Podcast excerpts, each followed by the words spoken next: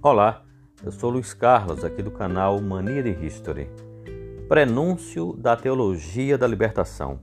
Nós vamos conversar um pouco sobre Bartolomé de Las Casas. O Frei Bartolomé de Las Casas, nascido em Sevilha em 1474, foi um frade dominicano, cronista, teólogo, bispo de Chiapas, no México, e grande defensor dos índios, considerado o primeiro sacerdote ordenado na América. Conhecido em português como Frei Bartolomeu de Las Casas, era filho de um comerciante modesto de Tarifa, participou da segunda viagem de Cristóvão Colombo, havia feito estudos de latim e de humanidades em Salamanca. Partiu para a ilha de Hispaniola, ou La Espanhola, na expedição de Nicolás de Ovando, em 1502 ou 1503, chegando em 15 de abril. Como a maioria, Bartolomeu estava motivado pelo espírito aventureiro e explorador de riquezas, logo se adaptando ao estilo de vida dos colonizadores. No início, aceitou o ponto de vista convencional quanto à exploração da população indígena. Também participou dos ataques contra as tribos e os escravizava em suas plantações.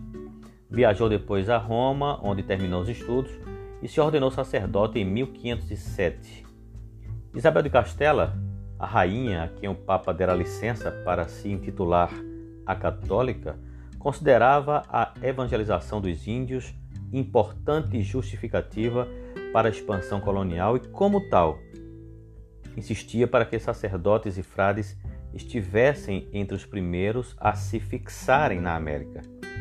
Em 1510, Bartolomeu de las Casas retornou à Ilha Espanhola, agora como missionário a 21 de dezembro de 1511, escutou o célebre sermão do Advento por Frei Antônio de Montesinos, no qual este defendia a dignidade dos indígenas.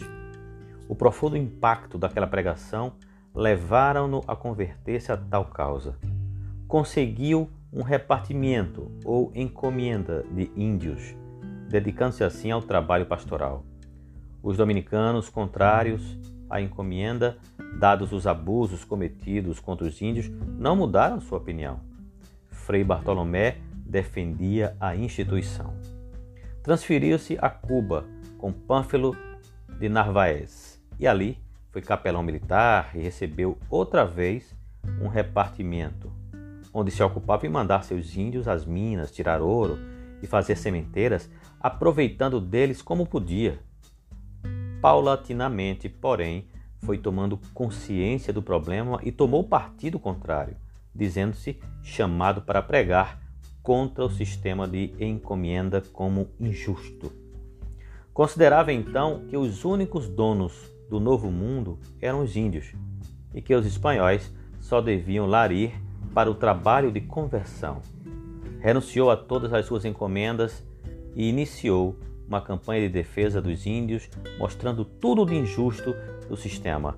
A campanha foi dirigida ao próprio rei de Aragão, Fernando II, e depois ao cardeal Cisneros, que o nomeará protetor dos índios em 1516.